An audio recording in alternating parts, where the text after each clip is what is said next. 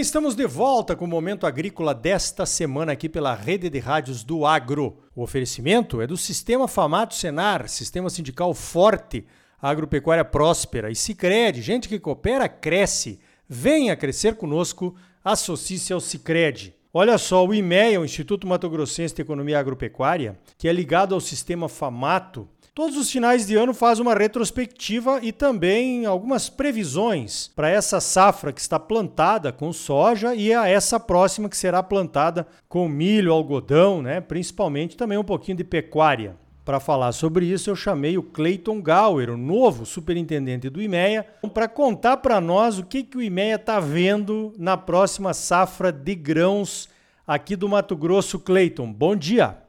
Bom dia, Arioli. Bom dia, todo mundo está nos ouvindo aqui. É um prazer estar de novo conversando com vocês aqui do Momento Agrícola. De um modo geral, o que a gente observa e expectativa da próxima safra, uma certeza é clara para a gente, principalmente o aumento de custo de produção. É o desafio do produtor para a próxima safra, é uma, a única certeza que a gente tem. As pessoas falam muito na questão de margem, melhora de margem. Apesar de ter uma redução se comparado com essa safra de perspectiva inicial, é um ano que vem se mostrando bastante desafiador, né? Principalmente nesse cenário que a gente está inserido de alta de fertilizantes e defensivos, de modo geral. Então, se a gente pegar para as principais culturas, a gente faz um recorte do mesmo pacote para milho e algodão que a gente comentou nessa live, que a gente não, tá, não divulgou ainda o, prospecto inicial para a safra 22-23, mas com o dado desse mês já dá para ter uma noção, apresenta um incremento bastante significativo. Ali para a soja, se a gente for olhar os fertilizantes, praticamente 110% de aumento, para milho 55% de aumento um ano contra o outro. E dentro do próprio custo operacional total lá, que basicamente todos os embolsos, e principalmente produtores daquele estado, né, mostra um incremento bem pesado em relação ao que o produtor está acostumado a desembolsar, chegando até, ultrapassando 6 mil reais por hectare, olhando dentro do, do custo operacional total, principalmente para a soja, e ultrapassando, chegando na realidade quase próximo aos 4.500 para o milho, um incremento mais de 25% em relação à safra passada. Positivo. Você já começou pelo ponto mais sensível, né? principalmente para o bolso do produtor, que é o custo de produção. Evidentemente que a gente, como produtor, olha os custos do IME, mas também faz as nossas contas. Os preços, praticamente, os custos de produção com os, os preços melhores da soja, do milho até do algodão estão se realinhando, né? Para voltarmos àquela margem, digamos assim, que a gente tinha, que era uma margem apertada que a gente tinha antes da pandemia, lá em 2019, né? Ninguém esperava pelo aumento nos, nos preços da soja, do milho e até do algodão no, no mercado internacional e no mercado doméstico, né? Então é importante fazer essa relação de troca aí, né? Porque é o seguinte, né, Cleiton? Como que vão ficar os preços da soja, do algodão para as próximas safras, do milho também, com certeza? Nós uh, estamos tendo alguma quebra aí do milho no Brasil, mas a safra de soja vai ser recorde pelo jeito, né? Exato, sim. Do desenho que a gente vem vendo, né, principalmente para a safra que o produtor deve colher agora nesse ano, já vimos uma expectativa de aumento de área cultivada, tanto para soja, quanto para milho, quanto para algodão. Então, para soja, praticamente 10,8 milhões de hectares cultivados aqui, uma expectativa para milho de 6,23 milhões de hectares cultivados e mais de 1,1 milhão de hectares de algodão, mostra realmente também o produtor uh, que vem de um ano positivo, né, da safra passada e esse posicionamento para essa, principalmente desse clima positivo, janela bem encaixada, o clima colaborando, um incremento de produção praticamente para as três grandes culturas, né?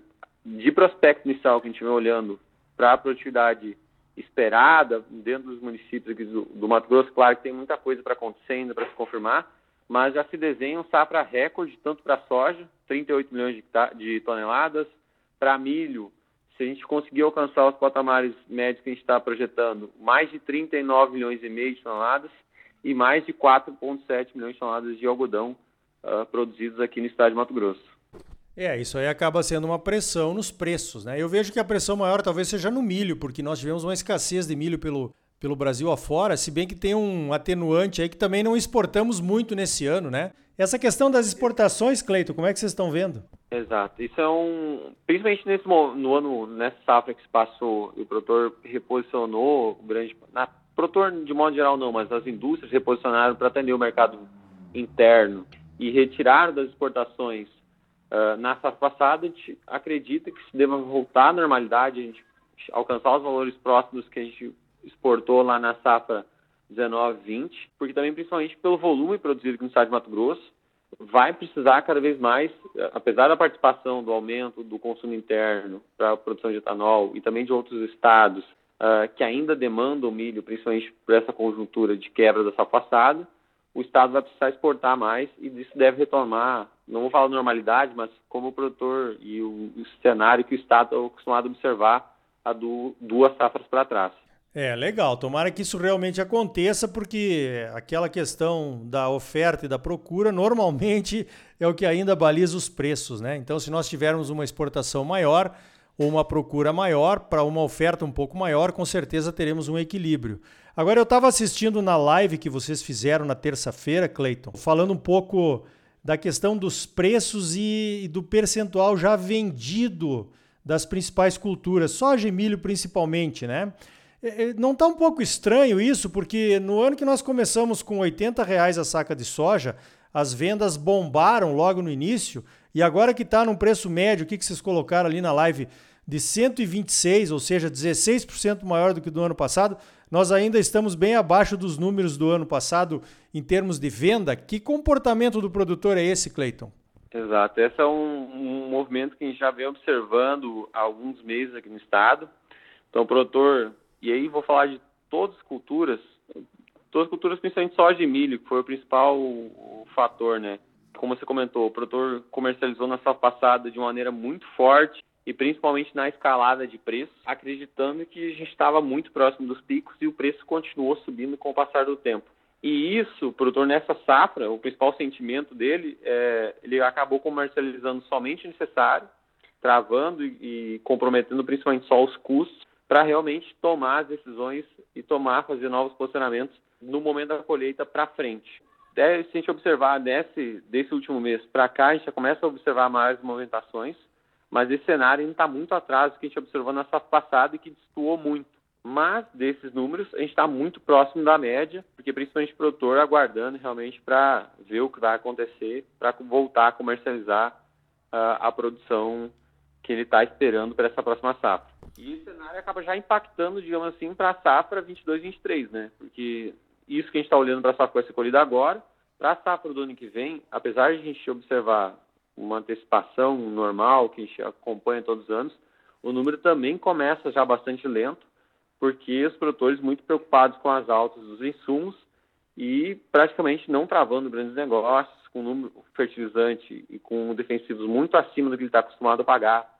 Nessas relações de troca não tão favoráveis, o produtor fica com o pé atrás, realmente faz mais contas e tenta uh, dar um tempo, de assim, para o mercado para ver qual vai ser a resposta e para onde esses preços de insumos devem ir para realmente voltar a negociar no próximo ano. O detalhe é tem até um limite, né? A partir dali ele não tem como segurar mais muito. Então o produtor está nessa sinuca de bico, fazendo contas, aguardando o que, que deve suceder para realmente retomar o mercado. Mas é uma preocupação que já fica nesse momento. Com certeza. Eu acho que essa questão do preço dos insumos e as relações de troca, que é uma conta que o produtor faz diariamente, né, para ter noção do que está acontecendo, realmente explicam essa lentidão, digamos assim, apesar dos preços maiores, nessa tomada de decisão das vendas antecipadas. Né? Agora, estamos vendo aí, Cleiton, você falou em aumento de área plantada, tanto do soja quanto do milho falou aí na questão do aumento dos custos de produção. Isso com certeza afeta a disponibilidade de crédito oficial, né? Que o produtor eh, dispõe, porque ele teria que ter um crédito oficial maior. Como é que está o funding, o funding para a próxima safra, Cleiton? Exato. Esse, esse material que a gente divulgou, ele se refere à safra de agora, né? Então, ele, a gente retratou um desenho do que aconteceu para essa safra que já nos começa a mostrar um indicativo de como que deve ser a próxima safra. Então, trazendo um, um, um resumo desse material que a gente divulgou agora na terça-feira, se a gente for olhar, primeiro coisa que nos mais chama atenção, então foram necessários mais recursos para produzir a safra que está de Mato Grosso. Foram 6 bilhões a mais de recursos para fazer o custeio da safra. Então, a gente saiu de 24 para 30 bilhões de reais uh, para produzir a safra de soja de Mato Grosso. Então, ficou bem mais caro e que a gente já enxerga para a próxima safra, o volume deve ser e vai ser necessário ainda mais recursos para produzir a safra de soja. E nisso, os principais uh, pontos lá que chamaram a atenção foi realmente a retração da participação, principalmente do banco do recurso federal a juros controlados, que é o plano safra, porque principalmente em um momento de redução desse crédito, dificuldade e esse crédito acabando rápido, o produtor também ficou de fora e não conseguiu captar o que ele conseguiria. Então a gente teve realmente uma pressão sobre isso, até também pelo perfil do produtor de Mato Grosso, não conseguiu captar isso em um primeiro momento. Acabou jogando esses produtores para o mercado de recursos, do sistema financeiro, recursos livres, né, que gente chama, que vai buscar no sistema financeiro, através dos CRAS, uh, dos FIIs, uh, de outras, uh, junto às, às, cooperativas de crédito, com recursos livres, que, principalmente no momento lá atrás, que ele acabou buscando esse crédito, o, a taxa de juros estava muito parecida com a taxa de juros controlada, mas que deve pressionar principalmente esse cenário para o ano que vem. O detalhe é que cada vez mais o mercado se estrutura para tentar atender o agro e buscar novas ferramentas, individualizando, entendendo mais a questão de crédito uh, de um produtor específico, não colocando todo mundo na mesma cesta. Por isso, cada vez mais vai cobrar o, o, o cenário, assim, o mercado como mundo vai, vai cobrar do produtor uma transparência, uma estruturação para realmente montar esse perfil de crédito produtor, porque isso vai ser determinante para ele conseguir acessar um crédito mais barato, atender o produtor realmente com crédito disponível, porque o cenário tem de se mostrar cada vez mais desafiador daqui para frente. Muito bem, olha só, nós estamos conversando com o Clayton Gauer, superintendente do IMEA, o Instituto Mato Grossense de Economia Agropecuária, está fazendo aí as projeções para a safra de grãos aqui no Mato Grosso a safra 21-22 e alguma coisa até da safra de 2023. O Cleiton continua conosco depois dos comerciais. Nós vamos falar de pecuária de corte, vamos falar de outros assuntos também que dizem respeito ao agro. Então, Sicredi é mais do que um banco, é uma cooperativa de crédito e gente que coopera cresce. Então venha crescer conosco, associe-se ao Sicredi. Sistema Famato Senar. Mobilização total para garantir um agro cada vez mais forte em Mato Grosso é bom para os produtores, mas é muito melhor para o nosso estado e para a nossa população. Voltamos já com mais momento agrícola para você.